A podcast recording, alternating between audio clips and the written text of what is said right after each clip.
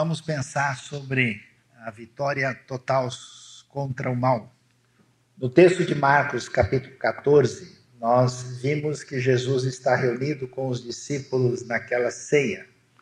E eles estão reunidos para celebrar a Páscoa judaica. E essa Páscoa eh, estava ligada à libertação do povo do Egito, quando eles experimentaram um sofrimento muito grande. E Deus que se levanta para vencer o mal, liberta o povo do Egito. E essa libertação, ela é muito física e é muito social. Porque o povo era escravo no Egito e agora eles poderiam sair com liberdade. Eles viviam em sofrimento físico em condições difíceis na vida. E Deus, ouvindo o choro, a dor do povo, liberta por meio da liderança de Moisés. Mas a libertação que Deus faz não parece tão atraente, porque Deus liberta o povo para levá-lo ao deserto. E no deserto eles vão ter, talvez, até mesmo um pouco mais de sofrimento do que em alguns lugares do Egito. Tanto é verdade que algumas pessoas queriam voltar para o Egito. Pelo menos no Egito a comida parece que era melhor. E vemos então que a gente deve perguntar por que, que Deus faz isso. Uma vitória na nossa condição social ou física não é uma vitória suficiente. Deus leva o povo ao deserto para se revelar a esse povo, para que eles viessem a conhecer o verdadeiro Deus e a servir e cultuar esse Deus de verdade. E eles passam por um período difícil de muito aprendizado. E nós vamos ver então é, que eles vão ter uma outro tipo de vitória na sua jornada. Uma vitória sobre a visão errada das coisas que eles tinham em mente. Eles precisavam de fato entender quem era o Deus único e o Deus verdadeiro. Somente através de uma experiência difícil e impactante que eles poderiam de fato aprender alguma coisa. E muitas vezes na nossa vida nós queremos que Deus nos livre do mal, nos dando um caminho mais fácil e mais tranquilo. A gente quer que Deus derrote o Faraó, abra o Mar Vermelho e mande um maná para todo mundo. Mas vamos dizer, não é tão difícil tirar o povo do Egito. O difícil mesmo é tirar o Egito de dentro do povo. Nós vamos entender por que Deus faz com que o povo demore tanto tempo para chegar na terra prometida. Durante aquela jornada, eles tinham tanta coisa a aprender no sentido de depender de Deus, conhecer a Deus e caminhar pela fé. E é curioso que pouca gente, incluindo o próprio Moisés, não entrou na terra prometida. E a gente pergunta que libertação é essa? Libertação que não permite que o povo que saiu entre na terra.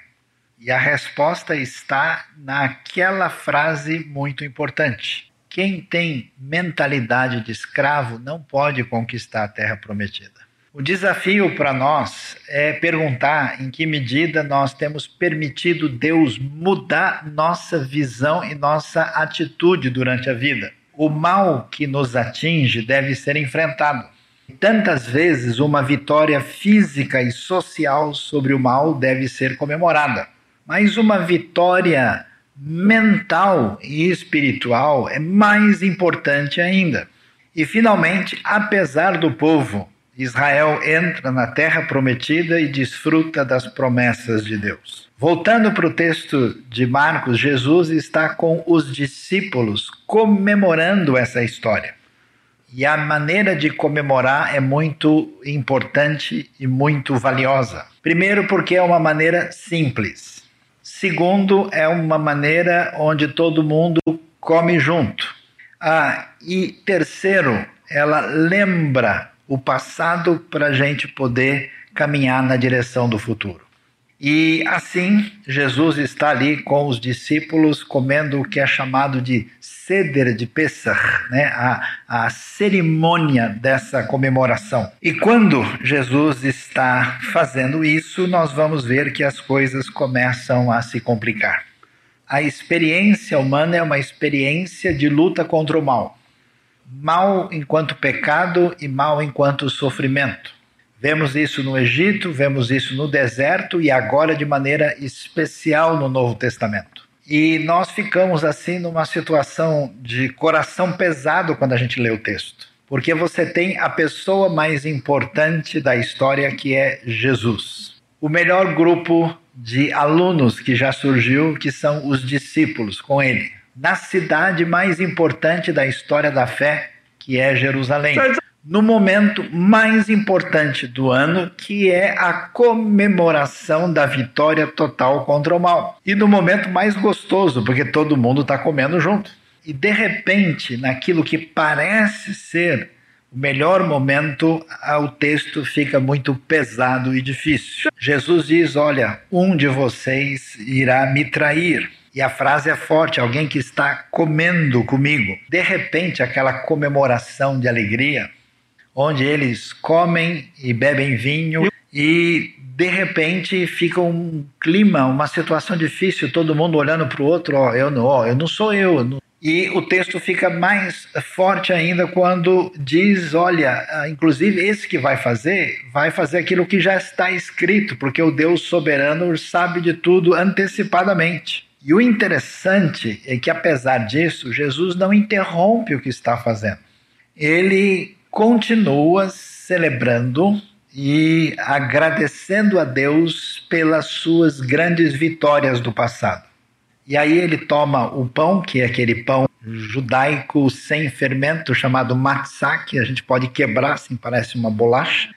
E nesse momento, quando nós temos uma expressão maior do mal, quando a gente vê que as forças políticas uh, religiosas e espirituais se juntam contra Jesus no Novo Testamento. Parece que à medida em que Jesus vai se revelando mais plenamente como o Messias de Deus, os elementos do mal vão ficando cada vez mais fortes na oposição contra ele. E essa situação assim de luz e trevas, de bem e mal, correm lado a lado na grande, no grande momento da Páscoa que acontece no início com Jesus e os discípulos. Então Jesus disse: Tomem, isso é o meu corpo. E depois, o cálice de vinho que está ali, ele dá graças também, oferece aos discípulos e todos beberam. E ao mesmo tempo em que a traição e o mal se organizam, Jesus vai transformar de maneira especial essa cerimônia que estão comemorando agora. Essa é uma lição muito importante que a Bíblia nos apresenta, que sempre em que parece que vai haver uma vitória do mal, há uma transformação de Deus para trazer a vitória total do bem.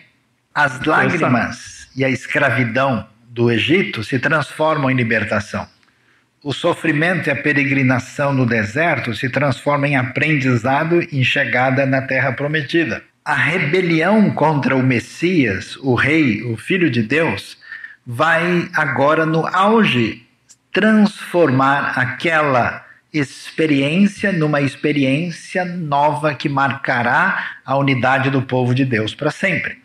Então Jesus, de, depois de sofrer a traição da comunhão máxima que um discípulo próximo dele está traindo, que é Judas, vai agora afirmar aquilo que vai ser marca dessa nova aliança. E essa nova aliança é que este é o meu corpo e este é o meu sangue que é dado em favor de você. E aí nós vamos chegar a um ponto mais importante daquilo que se deve pensar da vitória contra o mal. Muita gente imagina que o mundo será melhor quando as pessoas tiverem melhor IDH, melhor categoria de sociedade. Se tira a pessoa do Egito, vai dar tudo certo. Essa vitória não é suficiente. O aprendizado com as experiências difíceis da vida e as conquistas também não são vitória definitiva. A revolução pedagógica de aprendizado e no mundo todo não necessariamente tem conseguido construir um mundo melhor. A vitória contra o mal deve atingir um outro ponto mais profundo que tem a ver com o aspecto ético e espiritual do ser humano. Por isso, todo o simbolismo que havia ali no pão sem fermento, na libertação lá da Páscoa que apontava para Cristo, agora se cumpre de maneira plena. Jesus é o Cordeiro de Deus que tira o pecado do mundo. É aquele que entrega a sua vida plenamente por nós. Ele nos dá o seu corpo e o seu sangue para o perdão dos nossos pecados. Isso é fundamental porque uma pessoa que não nasce de novo, que não tem uma reforma espiritual na sua vida, nunca terá vitória total contra o mal. Nós vivemos dias muito complicados neste momento. Uma dificuldade de ordem eh, física, concreta, sanitária, de enfermidade de uma pandemia que assola o mundo. E a pergunta é: como é que a gente pode vencer o mal? Como é a maneira melhor de derrotar isso para a nossa vida voltar ao que a gente gostaria que fosse? Mas no meio da pandemia a gente descobre que o comportamento das pessoas às vezes é pior do que a própria pandemia. Atitudes perversas, atitudes de aproveitamento da situação, aproveitamento para enriquecimento, todo tipo de coisa acontece apesar do que todo mundo está sofrendo. Então nós vemos com muita clareza que essa vitória passa pela mudança espiritual quando alguém de fato tem a sua vida entregue a Cristo Jesus, nosso Senhor, nossa Páscoa. E é interessante a calma e a tranquilidade de Jesus. Sem qualquer abalo, Jesus caminha sob a vontade do Pai para cumprir o propósito de nos trazer a redenção. E é interessante porque o texto segue com tal naturalidade e Jesus afirma o seguinte: estamos tomando essa Páscoa que hoje se transforma numa Páscoa especial, que nós chamamos de a última ceia, e na verdade é a primeira ceia. Em memória de Jesus, os seus discípulos historicamente celebraram a ceia, lembrando desse momento, até que chegue o momento de uma ceia ou de uma Páscoa definitiva. E Jesus diz, nesse momento de trevas e de dor, eu não beberei outra vez do fruto da videira até aquele dia em que beberei o vinho novo no reino de Deus. Como ele pode dizer isso se ele acabou de dizer que o seu corpo e o seu sangue estão comprometidos? Em breve ele será executado pelas autoridades romanas. Jesus antecipa a sua vitória sobre a morte. Ainda que eu entregue o meu corpo e o meu sangue, eu vou beber o vinho novo e vai beber conosco no reino de Deus. E aí nós vamos ver o que, que é vitória total sobre o mal. Não é só social e física, não é só de aprendizado e de conquista, não é apenas de ordem moral e de mudança espiritual. É a vitória completa da ressurreição dos mortos. Por isso que a mensagem do evangelho é única e é diferente. Ela não é só uma teoria, uma teologia ela não é mais ou menos o pensamento de Confúcio que nos dá é, virtudes e erros que a gente pode comparar e seguir.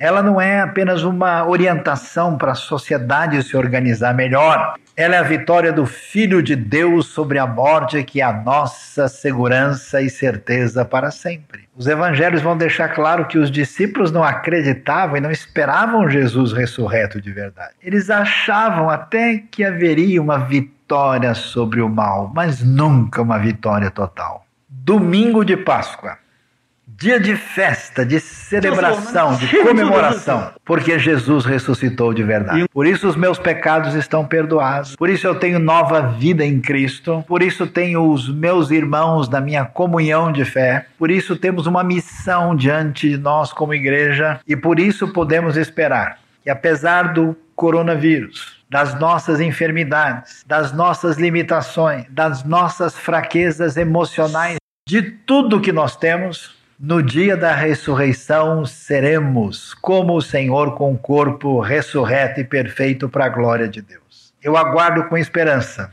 Desde criança sempre usei óculos. Quando chegar lá não vai precisar Nossa, mais. Pela primeira vez vou ver tudo bem perfeito. Por isso é tão interessante a beleza do fechamento desse texto. A festa do Pessah, da Páscoa, eles cantavam era chamado o momento do Halil, do, do louvor, em que se fazia comemorando, lembrando da grande vitória de Deus. E os evangelhos são silenciosos quando se fala de música. Música no Novo Testamento só no Apocalipse com bastante música. De repente, nos Evangelhos, num único lugar, a música começa a tocar. E a música ela é meio assustadora. Ela lembra aí o Messias de Handel para nós. Momento de muita introspecção, momento de exaltação. Porque Jesus está saindo aqui do momento da reunião com eles. Eles estão na parte mais elevada de Jerusalém, onde hoje é chamado Monte Sião. E eles vão sair de lá para descer para o Vale do Cedron, subir até o Monte das Oliveiras para Jesus ir para o Getsemane. É o momento que a traição, que o mal total vai se levantar quando religiosos ali, locais e romanos se unem para prender o Rei dos Reis. E a música antecede isso. Mas, ao mesmo tempo, ela celebra a vitória e ela termina esse texto tão extraordinário. E o texto diz: depois de terem cantado um hino, saíram para o Monte das Oliveiras. E é difícil a gente saber comemorar qualquer coisa. Eu vejo as pessoas pulando, pessoa que encontra o outro que não vê há muito tempo, sai correndo e abraça. Pessoas que participam dos esportes fazem um gol, fazem uns gestos diferentes. As pessoas tentam fazer de tudo. Na Fórmula 1 eles jogam água, champanhe. Mas talvez a coisa mais extraordinária seja cantar com júbilo e todo mundo junto. Por isso que hoje, quando nós declaramos a vitória total sobre o mal, hoje é dia de cantar, tá de maneira especial. Nós estamos comemorando aqui aquilo que um irmão nosso, muitos anos atrás, o senhor Georg Philipp Handel, quando tentou compor aquilo que refletisse uhum. essa história, ele dormia muito pouco, nem tinha vontade de comer, e um momento ele declarou: Parece que o céu invadiu a terra. E ele foi tomado de tanta glória. E o que a gente canta junto hoje, celebrando o Rei Jesus, certamente expressa um pouco da vitória total contra o mal. Deus abençoe a nossa vida abençoe o nosso coração, que a gente cante lá do profundo com a nossa voz e com o nosso coração. Amém. Acompanhe os podcasts da IBNU em sua plataforma favorita. Não se esqueça também de nos seguir no Instagram, Facebook e YouTube.